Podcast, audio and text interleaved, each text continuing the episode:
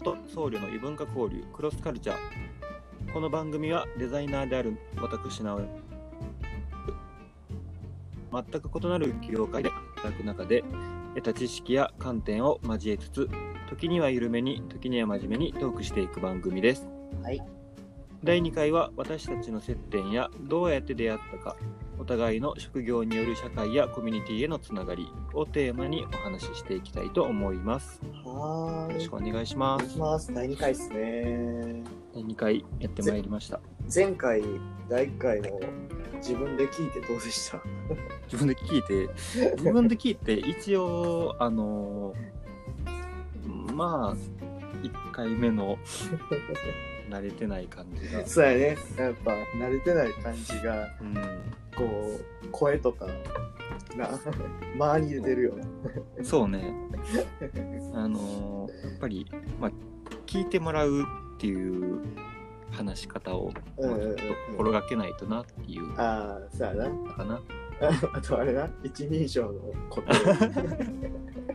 もうもう統一する もうだって今のオープニングで私って言っちゃったからさ。いやもうここはいいろいろ変えていこうかなと思って あ、何？一人称、いろんなバリエーションを使っていくってこいやあのオープニングは、とうん。えー、とお客さんに対して、まあ、リスナーに対して、はいはいはいはい。えーまあこういう番組ですよって紹介するっていうスタンスなんで、まあ、私っていうなるほどなるほど。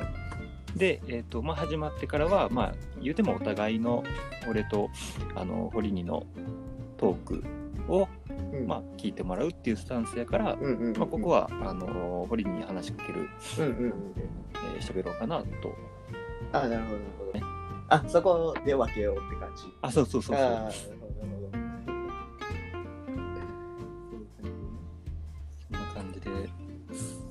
まああの一応頑張っていきます。でどう？最近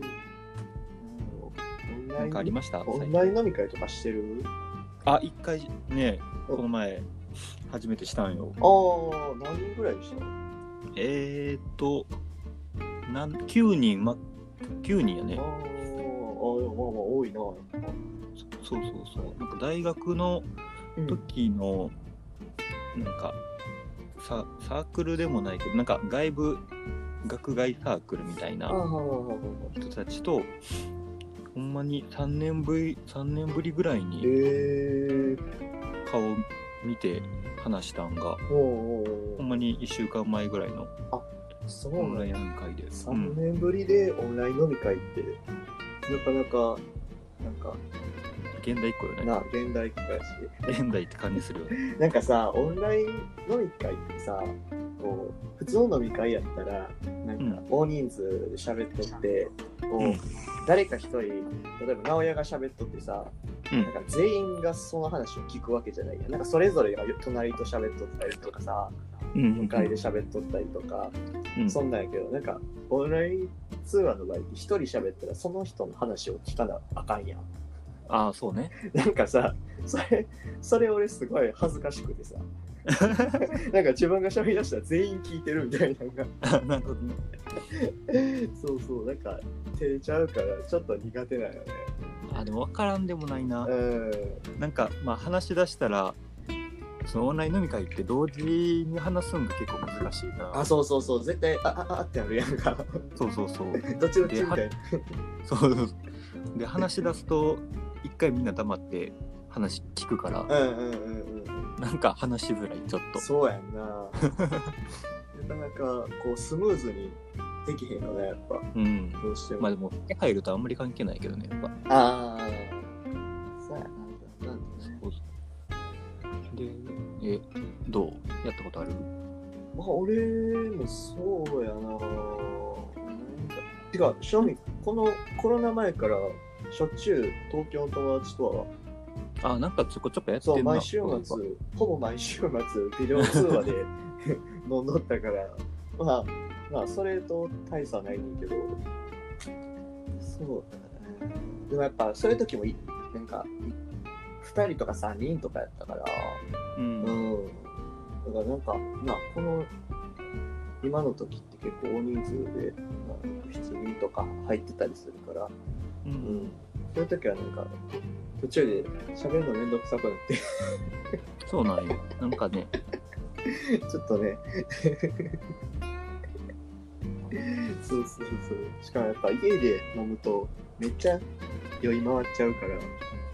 あそううん。酔い回るなぁ。家で飲むと。しかも、なんか、普段は全く飲まへんけど、家でお酒って。うんでも、そういう時だけ、オンライン飲み会とか、誰かと電話する時だけは飲んどって、ううんん。で、そう、そういう時になるとやっぱ、なんか楽しくなっちゃって、ね、いっぱい飲んじゃうし、ね、確かにそう、リラックスしてるから、めっちゃ酒回るのよ。なるほどねそうそうそうそう。家で飲んで、次の日二日酔いっていうのが、なんか、いっなんちゃか、いっちゃ情けない。ちょっとなんか嫌やななんか嫌。家おった時やのに。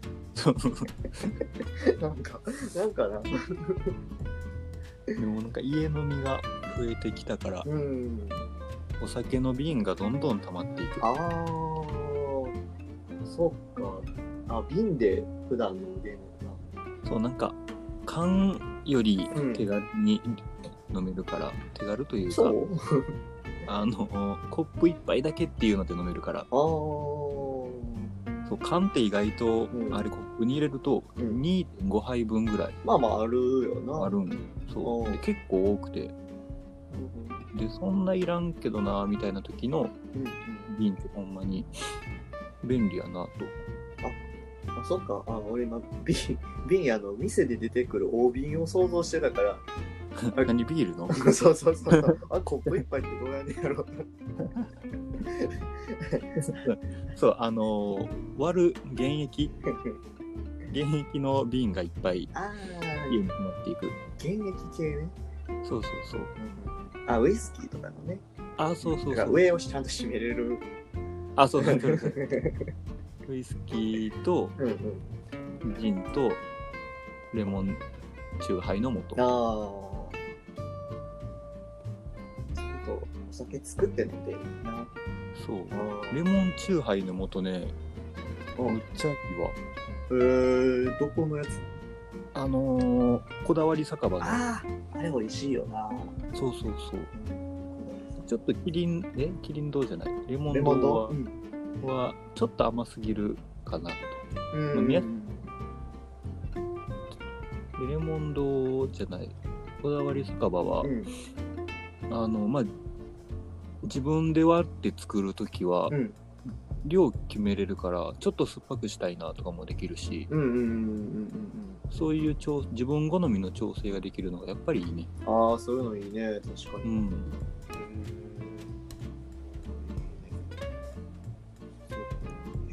あれ、何パーの現役のやつって。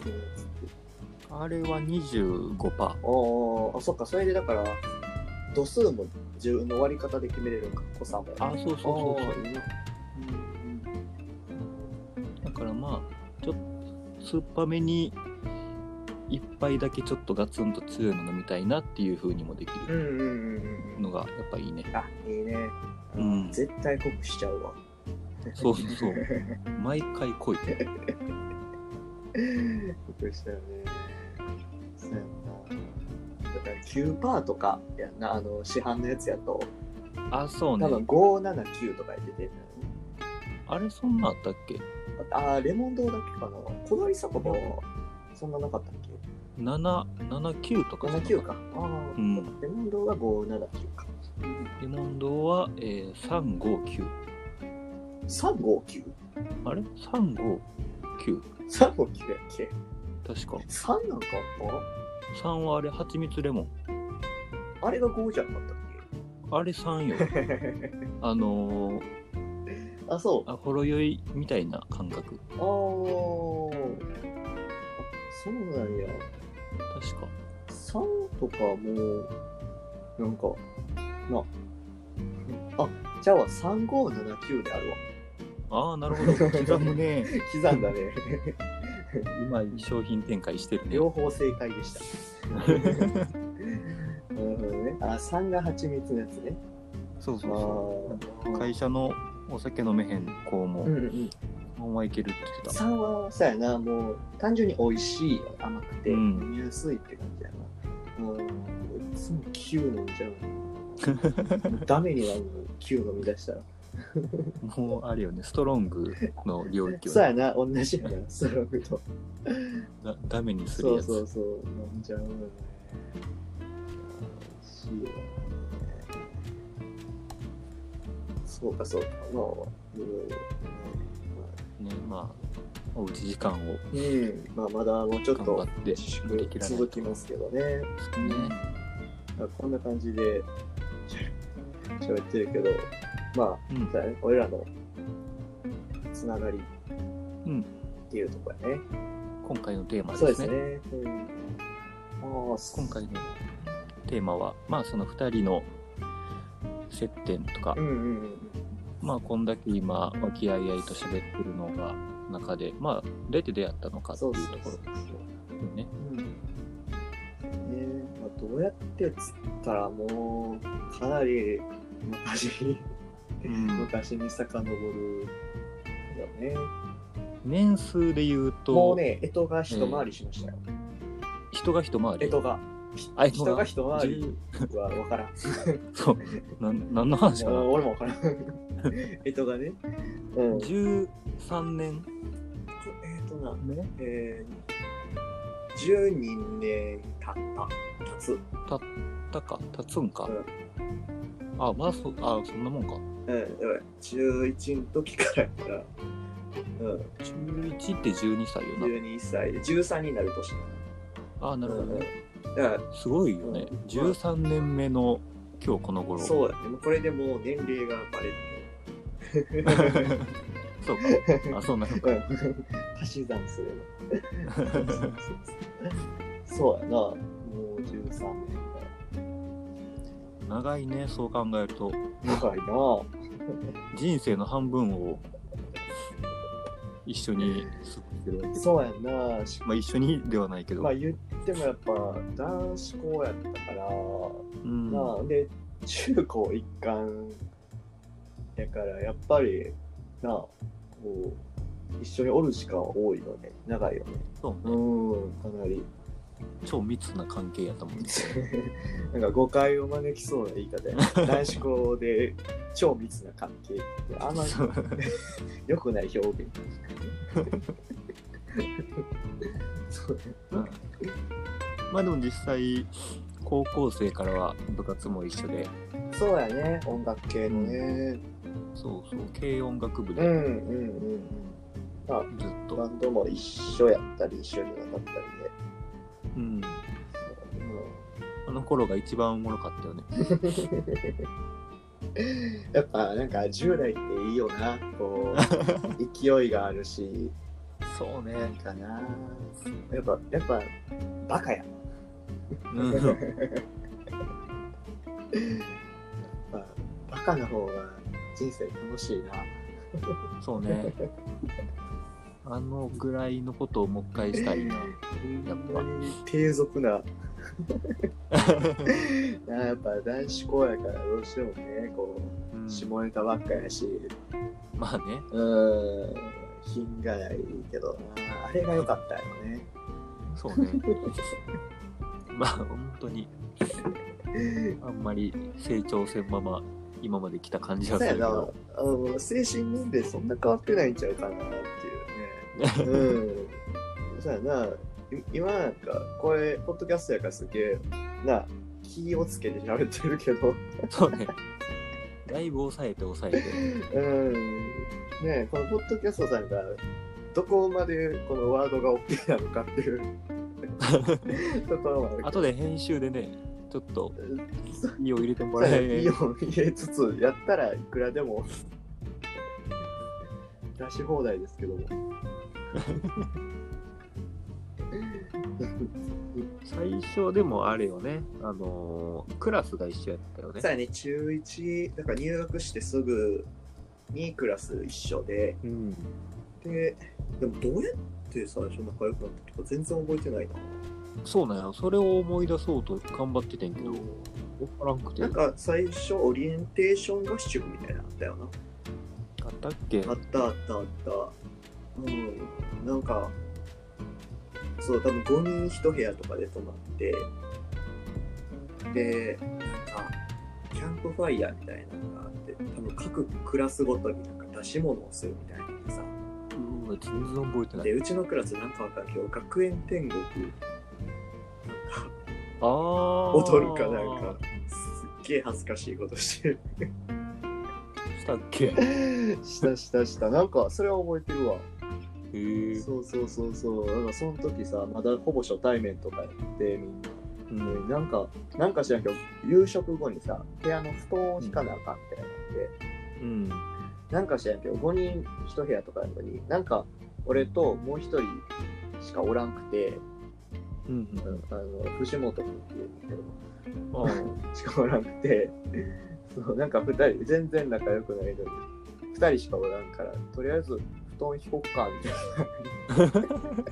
な。なんか、気まずい雰囲気のまま、布団使ってんなそうそうそうそうそう。うん、布団引いたのはすっげえ思うね。えー、すごいな全然覚えてないなでも、その時に、直哉と、ああ、喋ったかな。あれ、どうなの？覚えてないね。ねうんどどこなんやろな。な分からんのよ。でもなんか序盤で結構仲良くなった記憶はあるけどな。なんかディズニー行ったしね。ああいたね。あれ中1よねあ宇宙一やな。あのお宿を噛んで。ううん。ん中1のあのディズニーに全く興味なくて、うんうんうん。で別に物心がそんなついてない状態で、うんミラコスタに泊まったのが 今思えばほんまにもったいなかったなと思って。確かにねあのミラコスタの尊びを分かってないもんなそうそうそう。すごすごさを知らん状態であなんか初めてのディズニーだし、なんかディズニーがどんなとこかも別にそんなしじゃあな。だからな世界観と基準が分からんもんな。そうそうそう。でなんか多分あのーとなんやろ家族で家族とか、まあ、友達と遠出するのも、うんうんうん。新幹線うん乗って、県またいでみたいなことするのも多分その時初めてだったから。中1やもんな。うんそう。そうそう。ななんかもうちょい知った状態で行きたかったのはある 確かにね。確かに、それはあるな。そうそうそう普通みんな前浜のホテルと思うからね。そうそうなんよ一発目がおかしいんよ間違えたね。そうなんかそう結構やっぱ堀にあの、まあ、さ今でもそうやけど、うんどうせ行くならっていうのであええとこ泊まろやっていう感じあ、あるやんスタンスはずっと一緒。そうそうそううん。まあそれで結構おもろかったこともあったりして、うんうんうんうん。まあ、当時は分からんもん。うん今なってやっとわかるからな。もったいなかったな。まあでもおもろかったけどな。まあね。なんか、財布かなんか忘れたりとか。あそうそうそう。朝朝チェックアウトするときに。あ財布だそうそうそう、なんか15分前に多分入園できるとかで、あの、うん。あ、いたなみたいなになってる時に、財布ないとか言って、はぁみたいな。なんかチェックアウトしてから全部鍵とかもうん返した状態で、ああ、そっかそっかそっか。そうそうそうそれは覚えてるわ やらかしたことは覚えてるっていう。に苦い思い出 まだ許してへんからな。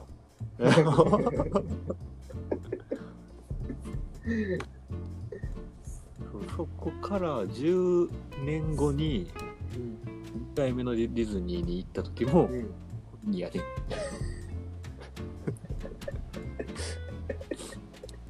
10年後の真夏にいや2回目やってなったのにまたこれにやっまた俺おったみたいたそうそうそうな。ああ、そっか。あの、そうそうあれいつや？あれって10、あれ2年前あ、そっかそっか。あれ、あ、そっかそっか。あの、3人で行ったあそうそうそう、やつだね。うん。ああ、そっか。あれが10年ぶりか。そうそうそう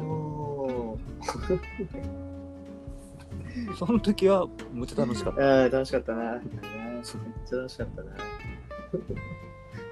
なんか、ちゃんとはしゃいだよ。ちゃんとはしゃいだ、ほんまに。男3人で。男3人でな。うん、やっぱ、そうやな、あの、写真のフォルダとか見とっても、あ、これめっちゃ楽しそうやったなって。写真でめっちゃ思うわ。そうね。そうね、楽しかったな。また行きたいね。え、うんまた落ち着いたら行きたいねね、。ずっと休園してますから。うんそうだね。そうだね、13年か。うん中高はずっと一緒で、まあ、大学も、大学自体は一緒やけど、学部がちゃうからまあ、キャンパスが別々のとこな。にうん、そもそもね。通ったっていうのがあって、で、まあ、堀には、ちょっと頭のいいとこ行って、うんうん。で、俺は普通のとこ行って、みたいな。まあまあまあまあまあ。ね、それぞれで。まあなんか英、英語特化と、うんうん。なんやろ、文系特化みたいな。感じで分かれてるよねまあ、そうやな、結構英語に力入れてたな、こうん。っちの学部は。うん。そうやな。確かに。でも、その時も結構、あ、バンドやっとったからあれやった。結構会うこそう。まあ、ちょこちょこ。うん。あったよな。あと、俺が不正入館して、に行ってたっていう。うん、よくないこと言ってるな、今。不正入館してる。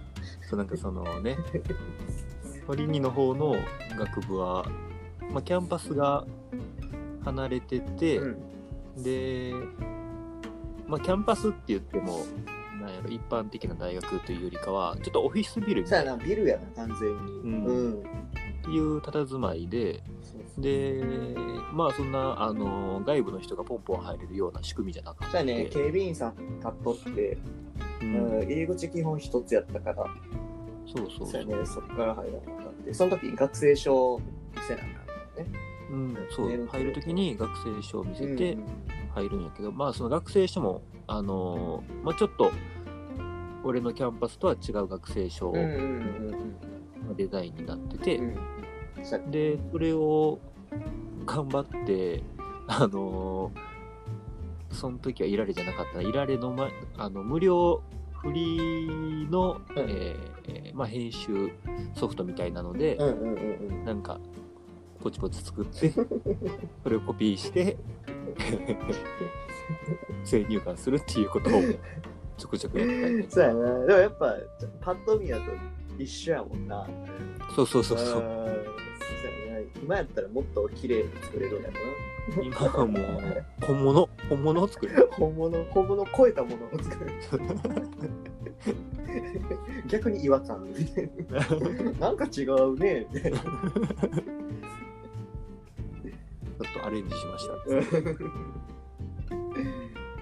うそっかそうまあ社会人になってからも、ね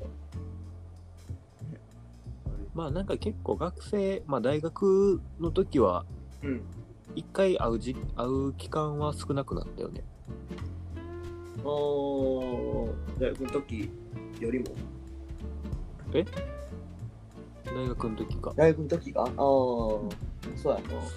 そうなんか俺がそもそもちょっといろいろしてて忙しくて、うんうんうんで大学そうデザイナーやのに今大学普通に行ってるっていう話をししてるんだけど、うんうんまあこれは宇宙でえっ、と大学3年生の時から、えー専門学校に行ったブルースクール、うんうん。してそうでそこでやっとデザインの勉強をし始めてデザイン、えー、と大学と、えー専門学校が同じタイミングで卒業っていうことでうんうん帰して、えーデザイナーになったっていう。んですが、うん。うんでまあその大学12回の時もうん。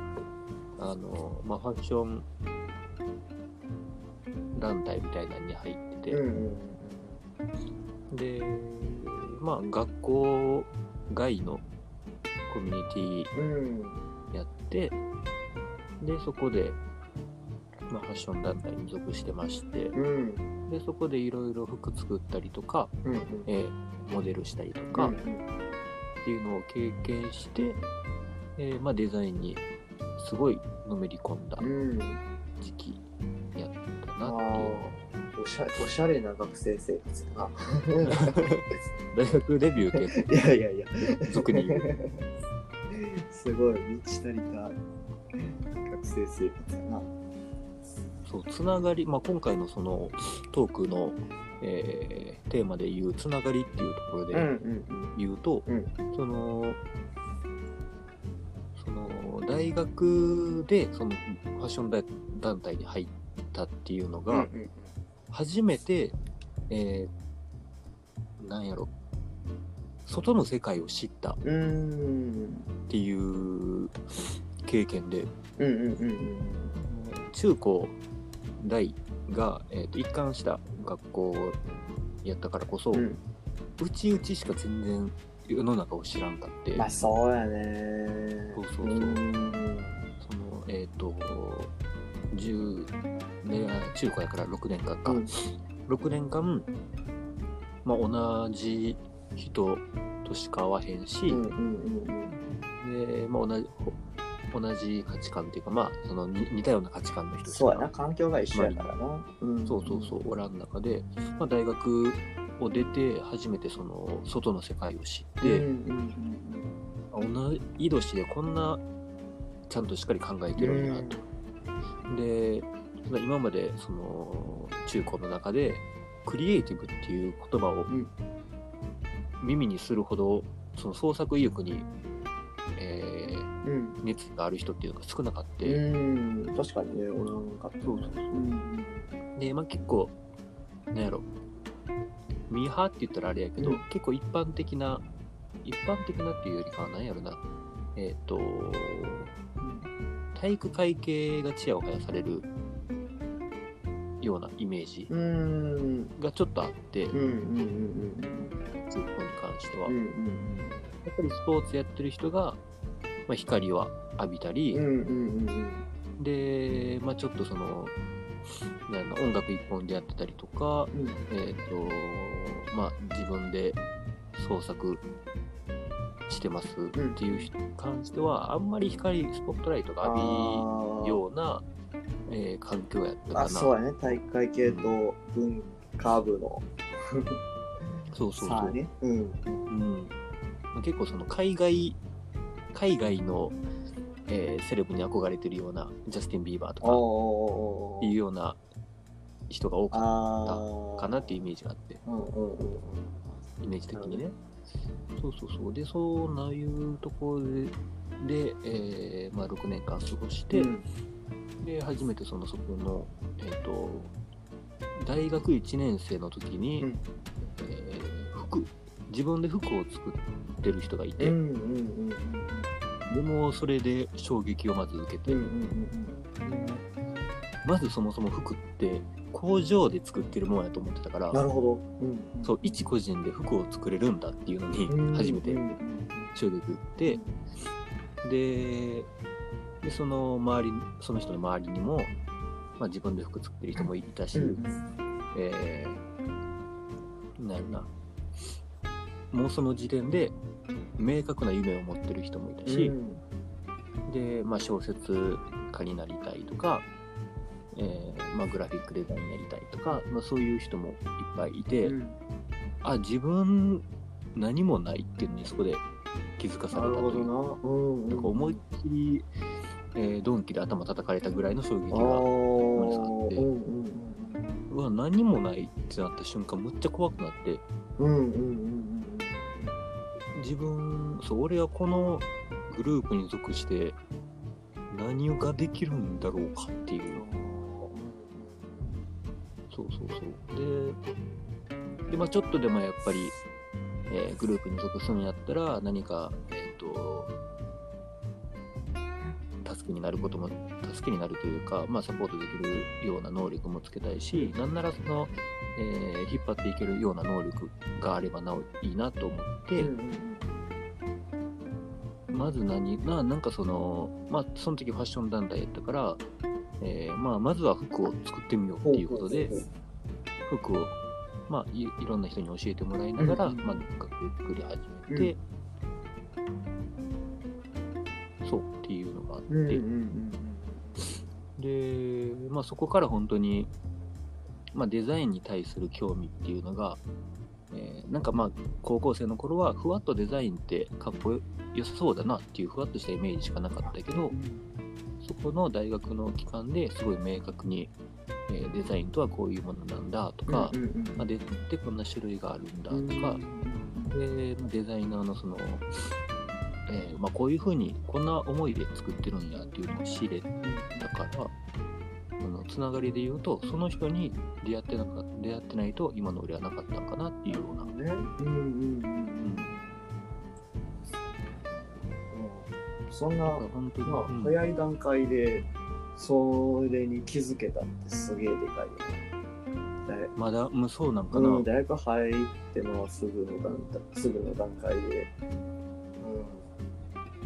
そそこでなんかいっぱいなんかいろんなことできる人とかクリエイティブなことをできる人がおったとしてもそんな多分焦らんやろし、うん。うん、なんかそうあのそこでちゃんと自分何か持たなきゃって思えるのってなかなかすすごいなと思うけどそこで意識が変われるっていうかそうね。でなんかその、まあ、もしリスナーの人に、えーまあ、デザインに興味あるとか、うん。えっ、とまあちょっと将来ゆくゆくはデザイナーに、えーなってみたいなっていう人がいるかもしれないんでちょっと言言っときたいことがあるんですがあのーまあえっ、とデザイナーになりたいっていう人が、えーまあ、デザイナーになりたいって例えば人に言ったとして、うんうんえっ、と、まあ、結構言われるのが、うん。えーまあ、壁としたら、私センスないからどうかなとか、それは、えっ、と、そう、えっ、と、私絵が下手やからデザイナー向いてないかもうんうん。みたいな、そういう、まあ、一つの始める前の壁っていうのが、うん、向いてないっていうね。そう思っちゃう。向いてないかもしれないみたいな、うんうんうん。そうそうそう。っていう壁が、えーやっぱりどうしても出てくるうんんだけど、ここで言っときたいのは、えっと、デザイナーはある程度努力をすれば、うん。んなれる確率は上がる。確率は上がる、うん。えっ、と、いや、えーまあ、努力をすれば正直デザイナーとは名乗れる。うんうんうん。デザイナーって何？定義は何なんやえっ、とね、うん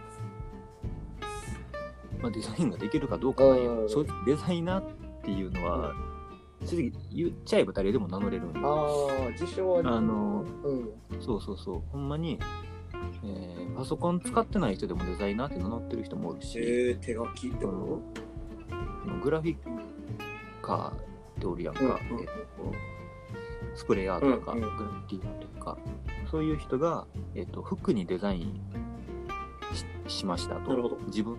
自分の絵を服にプリントしましたっていう、俺デザイナーやってるっていうふうにも言える。ああなるほど。ぶっちゃけ。書く対象を変えただけでデザイナーってわけね。アーティストからそうそうそうそう。ん。まあでも、正直アーティストとデザイナーの線引きもちょっと、ああまあそうやまあ、あるんやけど、まあ、その自己発信なのか、うんうんあ自己発信というよりかは、えーとまあ、アーティストは自分の内にある、うん。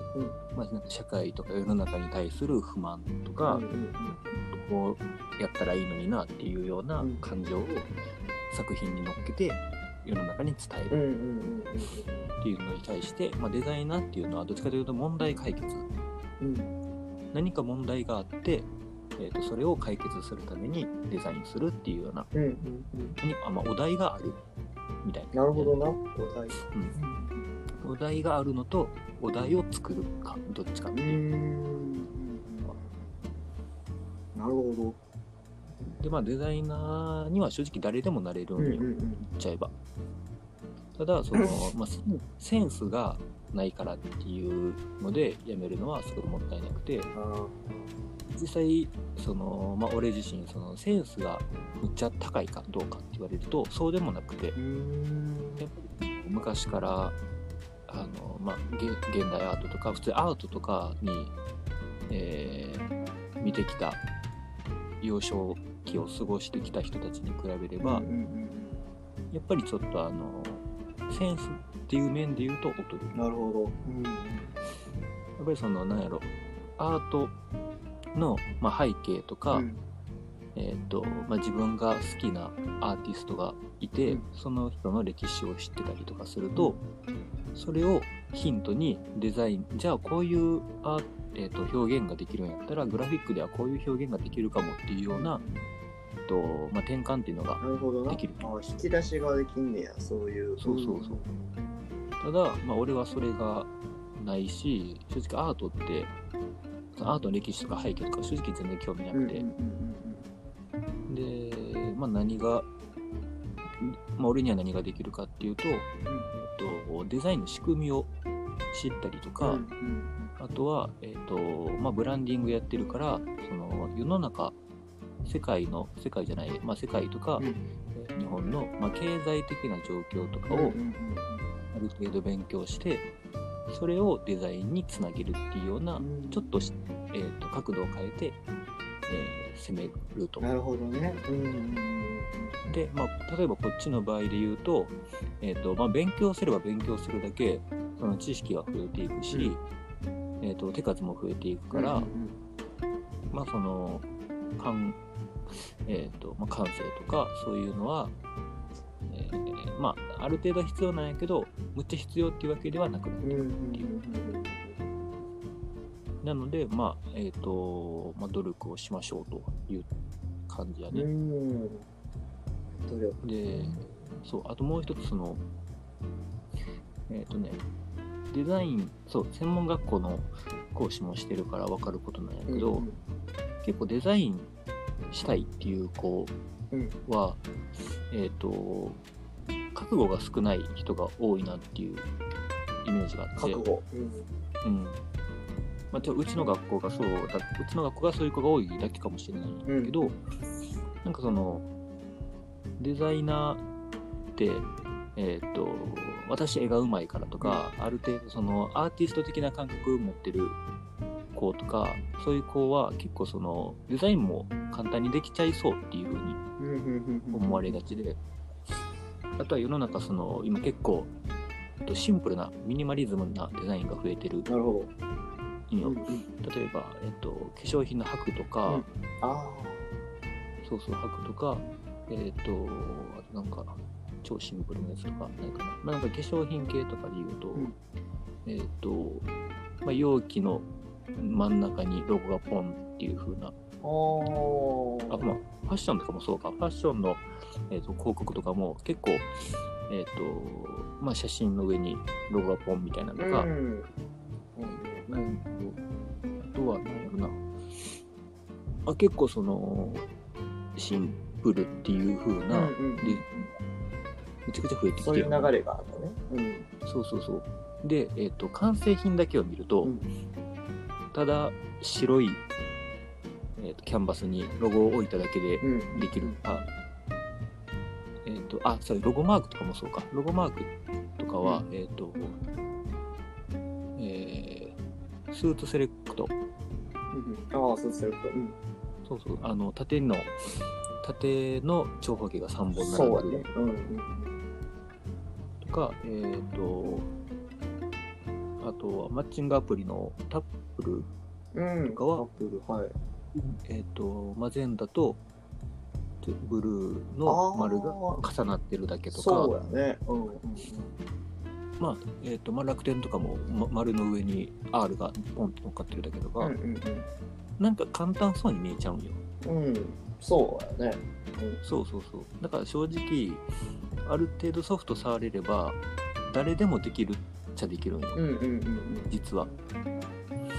えっ、と、で、してなくても。なるほただ、それの表面的な考え方だけで、あ、デザインって簡単かもっていうふうに、えー学校に入ってくる子が結構多くてこうやったら自分でも作れるなーみたいな。そうそうそうそう。本当に作れるでみたいなんで。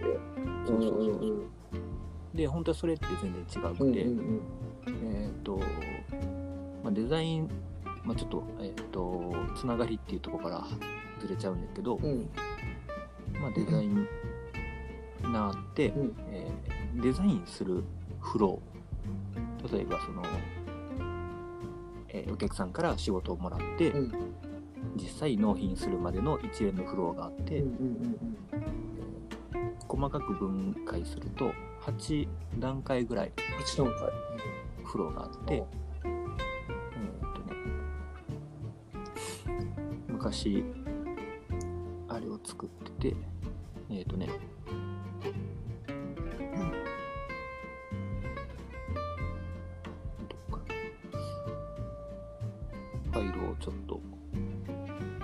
探してます。なるほど あ、あったあったあった。えっ、とね、んまあ、流れっていうのがあって、えっ、と、まあ、受注しますと、うん受注して、で、次にヒアリングをします。うんうんうんまあ、どういう、えーものを作るんですかとか、どういうターゲットにしますかとか、うんうんえーまあ、そもそもデザインする媒体は何ですかとか、うんっていうヒアリングをしますと。はいはいはいで、そこからそれを聞いて、えーまあ、デザインの方向性っていうのをこっちは提案してまあそのまあ、そこで、えー、とコンセプトっていうのを作ったりとか、そのまあえー、と第1回で話したかなのコンセプト、えーこのさえー、とデザインの軸になるうんはいはいはいはい。脳のとこやね、うん。ブレーンのとこを、えー、と提案して、うんうん。でそこでその次にやっとデザイン開発なるほど。うん。でそこからデザインを作ってプレゼンして、うんうん。えーまあ、デザインが決まると。うん。っていう流れがあって、えっと、6つや大きく分けて6つやね、うん。納品っていうのを入れると7つ、で7つの中でデザインっていうのは1項目でしかないんよ。へえそうそうそう。だからそのみんなデザイナーってデザインだけしてるって思われがちやけど、そのまあ、ヒアリングとか、うん。えーコンセプトを考えたりとか、うんうん。方向性考えたりとか、うん。あとは、まあえっとまあ、市場調査とかもしたりするし、あとは本当に細かいところで言うと、えースケジュールのすり合わせとか予算組とか、あそういうとこもね。うんうん。そうそうそう。そういう結構細かいところもしていくから、うん言っても結構頭使ううんうんうん感覚だけというよりかは。ああそっか。うんうんだからその、まあ、何が言いたかったかというと、まあ、そういう覚悟のところで言うと,、えーとまあ、デザインって結構華やかな華やかな、まあ、楽しそうな、えー現場に見えるけど、まあ、実際デザインとかできたら楽しい。うんうんまあ現場自体は結構楽しいんやけど、えっ、とまあそれデザイナーになるまでには結構な、えーいろんな努力がいるよっていううんうんうんうん話でございました。なるほどね。そうそうそう。なのでまああのまあデザイン本当にデザイナーに絶対なってやるっていう覚悟がないと、うん。なかなか専門学校行っても無駄に終わる人が多かったりうんするのが今の現状ですね。結構だから高校出てすぐ入ったりする子も多いわけで、えーうん、多いね、そういう子も。んまあ18とか19で。うん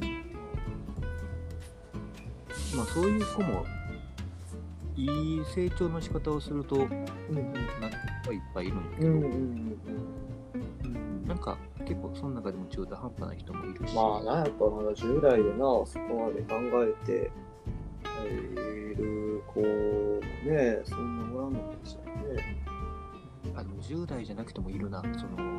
えー転職のコースも受け持ってたりなるほど、け転職ね。うん。そう今、まあ、社会人で、うん。えーもうデザインとか全く関係ない業種についてますと、うんうん。ただなんかその別に好きな仕事じゃないから、うん。ちょっと昔から憧れのあったデザイン職に、えー就くためにちょっとスキルを身につけて、えー転職したいですっていう人コースがあって、うんうんうんそこの人らも基本ねやっぱちょっとやっぱ今の職についてるっていう甘えがあって。ああそっか、もう最悪その仕事続けたらいいわけやもんな。そうそうそう、ん。で結構その牛そう退路が断たれてない状態で始める人が多いから、覚悟が弱いことも多いね、うんああなるほどね。うん、転職そっか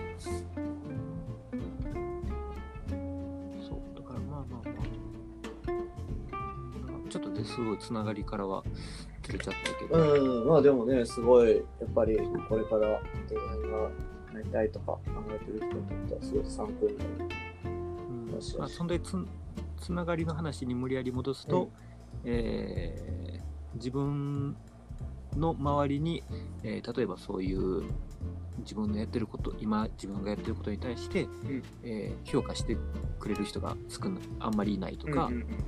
えー自分のやってることに対して、えー自分のやってることを、えーさらにスキルアップさせるためのお手本になる人とうん。うんか、こういう人になりたいなっていう人が周りにもしおらんかったとしたら、その環境から抜け出すっていうのも、えー大事かなあとつながりで言うと。ま新しいそう自分の成長にか関わってくるつながりを、えー持った方がいいんじゃないでしょうか。憧れとか目標になるような人あそうそうそう。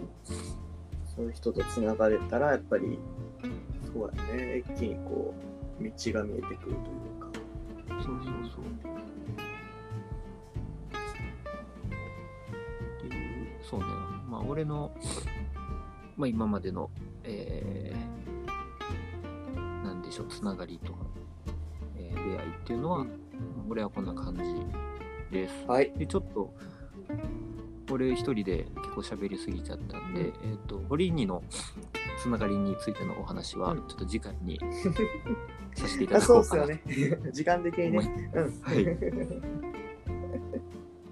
ちょっと、ちょっとあの長くなりすぎちゃっいたんで。やいやいやまあこれはねもう話せば話すほどいいですからそうね。でもちょっとこれここまで用意してなかったからちょっとどうしようかなっていう ところはあるんだけど。まあ、じゃあ、ちょっと次回までに、次回までに。次回までにちょっと、用意してもらって。了解です。そうですね、っていう感じで、うん。えっ、と、まあ次回、堀の、えーターンに進ませていただこうと思います。そうですねで、ここからは、えー前回も同様でコンテンツコーナーへ入らせていただきます。はい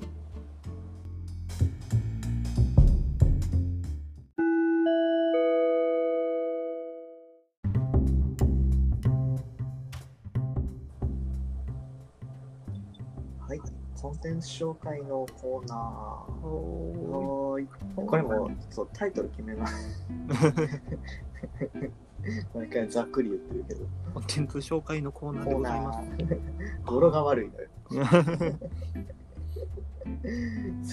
えっと、今回のテーマは、えー見たい映画はい。ですね。前回が、えー映画紹介。映画、映画で、うん今回はまだ見てなくて気になってる映画っそうですね。ていうところで、そうですね。あ、うん見たよ、あのー、なんやっけ？あ、平レイ君、あ、平レイ君。マジ見ましたよ。なんか、素晴らしいアクションじゃないですか。ねあのー、強いなっていう。強 強かったなっていう。めちゃ強いやろ。めっちゃ強い。でも、泥臭くていいでしょ。うん、あの泥臭さいいね。えーだんだんこう傷ついていってね、うん、その中でも倒していくっていう。確かに。カーアクションもよいいよね。アクションね。あれ監督がボンネット乗ってるから。あれ、どう、どう乗ってんのやろってむっちゃ見ながら思ってた。おー。おちょっと頭おかしい確かに。どう乗ってたとして。そう。あのー、何やったかな。息子の、息子のお父さんの部下みたいな人とああ、はいはいはいはい。最後共闘するのは、熱いよね。あれ熱かったね。ああいうね、敵との共闘。うん。ああ、あれいいよな。そうだな、あの敵というかな、あの人にも信念があって、うん。そうだね、家族もあって、うん。戦ってあれもな。よよこさんですね。な。ヨーダンス、あの、なんか途中跳ねられるの面白かっあ、トラックで。あれ、た。びっくりした。ゴリゴリ離れてたけど。しっかり跳ねられてよ。うん 普通、粉砕骨折とかよな。あれね、全身。そうなんよ。おかしいよ。いや、もう強靭な肉体ですからね。なるほど。鍛えられ、鍛え抜かれたそ。うそう。鍛えただけでどうこうなる問題なのかわからないですけど。もう、ハンマバキなんかは、ビルの最上階ぐらいから落ちても大丈夫だからね。う ん、それはハンマーバキやからな。それはな、防弾ガラスによって入れんから。ニューはい。じゃあ今回は、えー見たい映画ということで、まあ、今回は直屋から、はい。紹介してもらおうかな。これ時間的にどうやろう？なんか、今回直屋だけで次俺とかにする？そうね。まあでもそんな長くはならんから、まあ、それ次第でうんって感じかな。オッケーオッケーまあ見たい映画なんで、あのーそこまで内容を知ってるわけでまあ、はな。ないので、はい、ちょっとサクッと、はい紹介していきます。はい。はい。えっ、と、俺が紹介する見たい映画は、ウォッチメンです。こっち面。ウォッチメン。はい。ウォッチメンはね、聞いたことある人が多いのかな？少ないのかな？これは。どうやろうね。俺は聞いたことはあるけど、見たことはないって感じだよね。うん。えっとね、まあ、DC コミックスうん。のスーパーマン作とかのね品。、そうそうそうそう、そっちのマーベルと DC のうんスーパーマンと、えーバットマンの方、うんね。で、まあ、ウォッチメンが、えっ、と、1983年、ん ?1986 年かな？うん。に、えっ、と、原作のコミックスが、ほうほうほう。えー書かれてて、うんで、まあこれは、なるほど、結構あのーなあのーまあコミックスなんやけど、うん。えーまあ結構内容が難しい。みたいで、なるほど。うん、で、あのーまあ長くて複雑なストーリーで、まあその大人の読者を対象に。書かれた、まあ、グラフィックノベルっていうジャンルの漫グラフィックの。そうそうそう。ほうで、まあ、連載されてたみたいですと。はいはいはい。なるで、えっ、と、まあ、そんな作品が、まあ、2019年に、えーザック・スナイダー監督によって映画化されましたと。ほど。2019年？えー2009年 ?2009 年。ですね。はい11年前の映画になるんですけど、結構前ですね。そうそうそうそう。で、まあ、結構その複雑なストーリーやったからこそ、うん。まあ映画化不可能って言われてたみたいで、でもそれをまあザック・スナイダーさんは、えー見事に、えー映画化。あなんかその原作リスペクトで、えー映画化したから、なんかそーの、漫画の構図で映画を、映画の、えー実写化するみたいな、結構そういう風に、えー撮ってたみたいへえ。うん。んで、まあ、どういう話かっていうと、まあ、簡単にちょっとざっくりまとめると、うん。えっ、と、なんかまあそもそも、えーまあ、スーパーマンとか、えーあの辺のスーパーヒーローって言われる人たちうん。で、なんかちょっとおかしくないっていうことで、ほうほで、まあ、何がおかしいかっていうと、まあそのまあ、いい年した大人が、えー まあ、ピチピチのタイツを履いて、で、まあ、大体が男性で、で股間をもっこりさせたりとかうん。ででその中でもすごい力を持っててうんうんで社会で暴れまくってると。ででもその舞台になってる社会自体っていうのは、まあ、自分今俺たちが住んでる街並みと、ん。まあ、そう変わらない世界観の中で、うんうんうん。まあ、暴れまくってると。うんそうだね。うん。でもフィクションやからっていう、まあ、前置きはあったとしても、うん。まあ、ちょっとおかしくねっていうような、まあ、ツッコミどころが満載な、えー作品っていうのが、うん。まあそのまあ、スーパーヒーローシリーズのアメコミっていうのがあってうんうん。で、まあ、それをなんかもうちょっと少し、あのまともに考えてみませんかっていうふうに、うん。えーやった作品なんですよこれが。へえアンチヒーローみたいな感じそうね。うん。なんかもうちょっと、あのリアルにというか、ほうほうほうほうほう。うん、なんかその、まあ、ドクター・マンハッタンっていう、まあえっとまあ、スーパーマンみたいな人がおって、うんなんかそその時の著作権の関係であのスーパーマンっていう名前が出せへんかったみたいで、DC やけどあかんかったんや。えっとね、DC の前にうん。違う制作会社で書いててああなるほどね。でそう最終的に DC に、えー買い買収されたんかな。あ出版がちゃうかったんや。そうそうそうもともとは違う会社で。なるほど。そうそうそう。でその時の、まあ、ドクター・マンハッタンっていううんね名前は違うけどスーパーマンっていうキャラクターが、えーまあ、実際この世の中に存在したら、うん。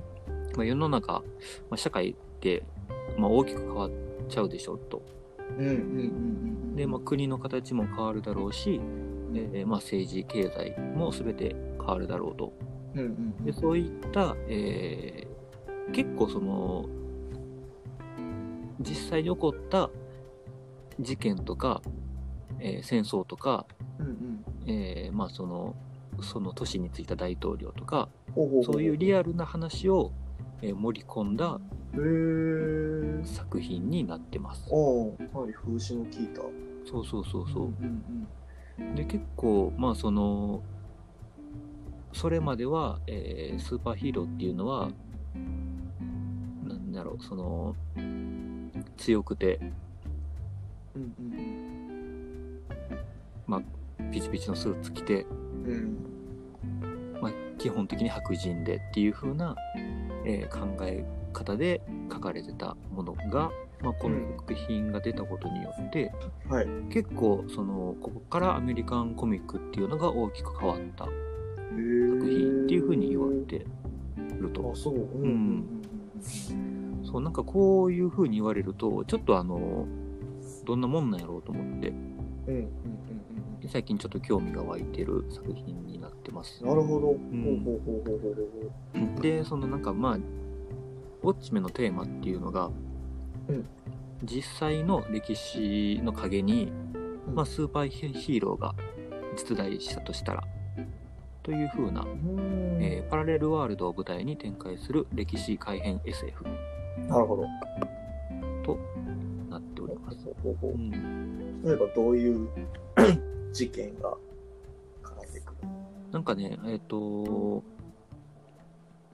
結構、あの、悲惨やったけど、うん。えっ、と、あまり歴史上で、えー取り扱われてない事件とかがあって、はいはいはいはい。なんだったっけな。えっ、とね、黒人差別とか、ああそういう。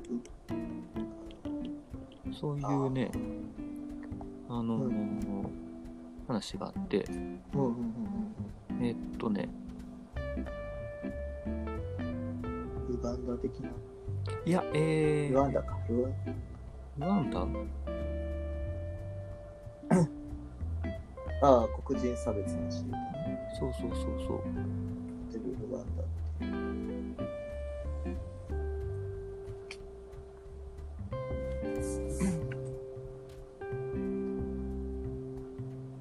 えっ、と、タルサ人種暴動っていうやつだよね。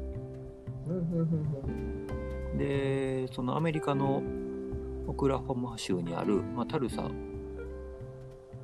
ていうのが、えっ、と、まあ、戦後のその、まあ、黒人差別、えー黒人が奴隷になってた時期から、えっ、と、だんだん良くなっていって、えっ、と、まあ、ある程度成功した黒人が暮らす街として、ブラックウォールストリートっていう風な、えーまあ、街がありましたと。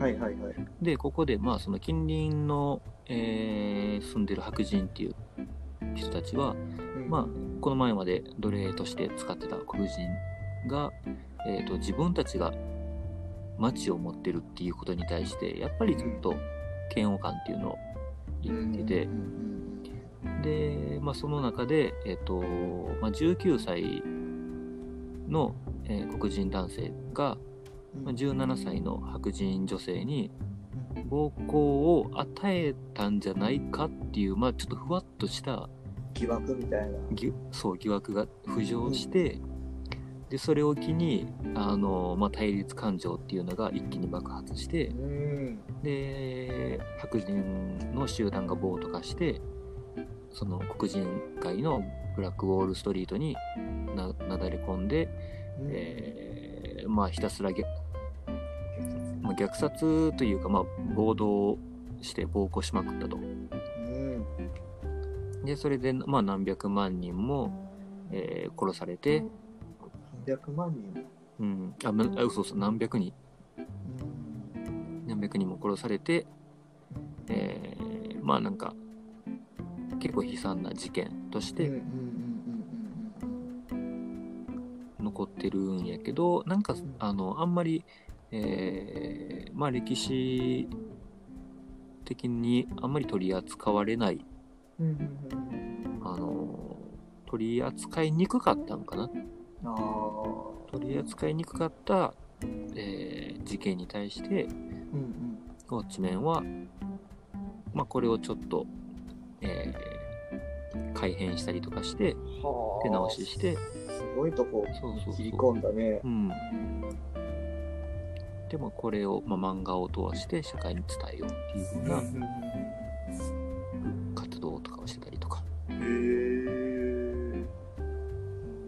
そうそう。っていう風に結構、あのーまあ、メッセージ性の、社会的なメッセージ性もある。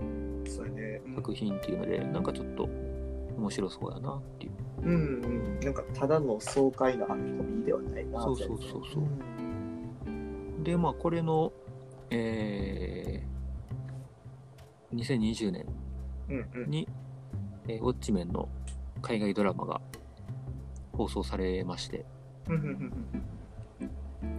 で、なんかその、アメリカの初回放送で、えーまあ、辛口批判サイト、向こうでいう、向こうの辛口批判サイトの、うんうん。えーロッテントマトズみたいなのが、さえまサイトがあるみたいで、まあ、辛口批判批評サイトやのに、うんえー、97%の満足度を獲うん得めちゃめちゃすごいやん。そうそうそうそうめちゃくちゃいい作品でああ、そうなんや。うんほうほうほうほ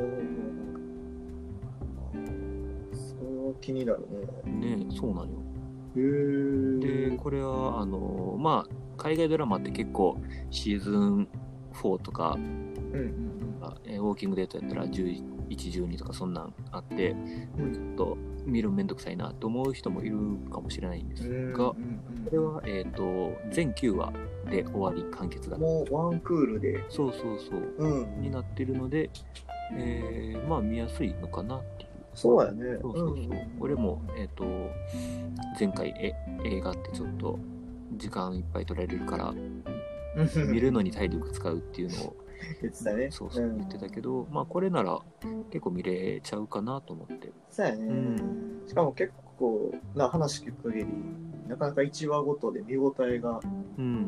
ありそうな感じよね。そうそうそう。うんうんなので、ちょっとこれは今、気になる作品になっております。いいですね。うんこっち昨日の。2009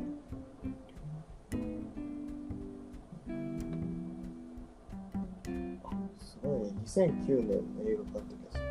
公え公開の時間3時間半？あ、そんな長い？それは知らんかった。すごい。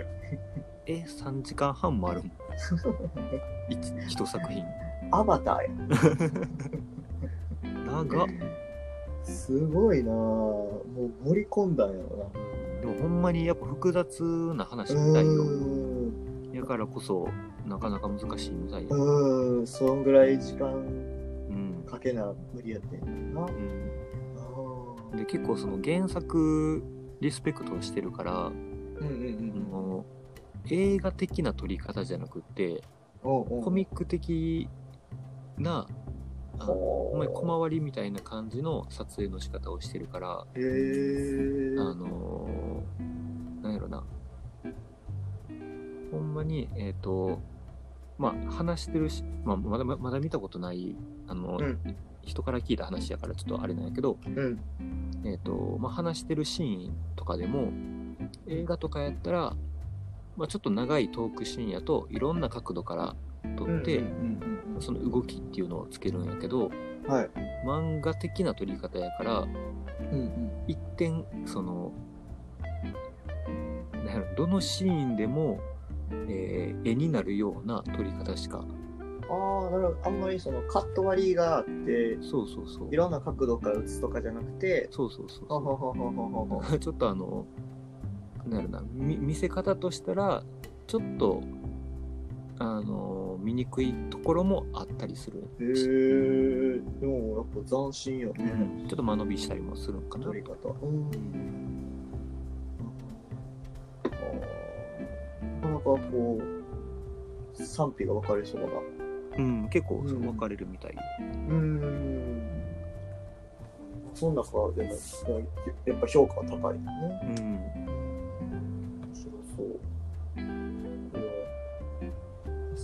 9年のやつから見てみようかな。ねうん。こん感じですウォッチメンはい。ぜひちょっと3時間半お時間の見てもらってまずは、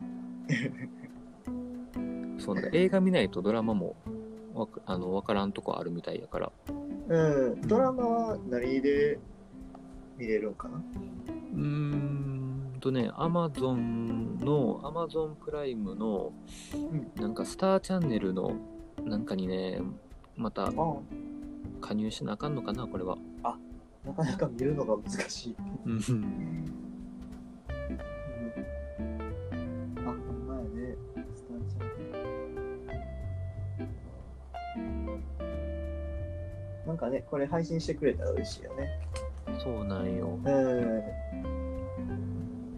Amazon なり、Netflix なりで。アマゾンはな、いつか出てきそうやけどな。うん。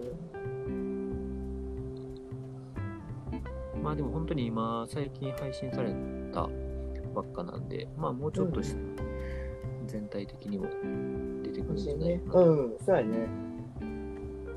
じゃあ楽しみにしておきましょう。はい。はい。どうしますか？堀には時間。これ、次回にしましょうかね。はい。そうですね。じゃあ、えー、コンテンツ紹介、今日は以上ということで、はい。はい。じゃあ、エンディングです。はい。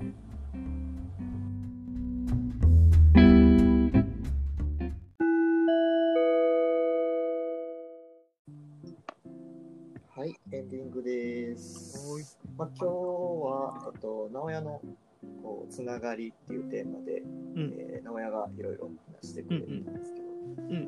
いやーいっぱい話せるもんやね。そうね。なんか、はな、はほんまに話す前は、うんうん今回ちょっといけるかなとか思う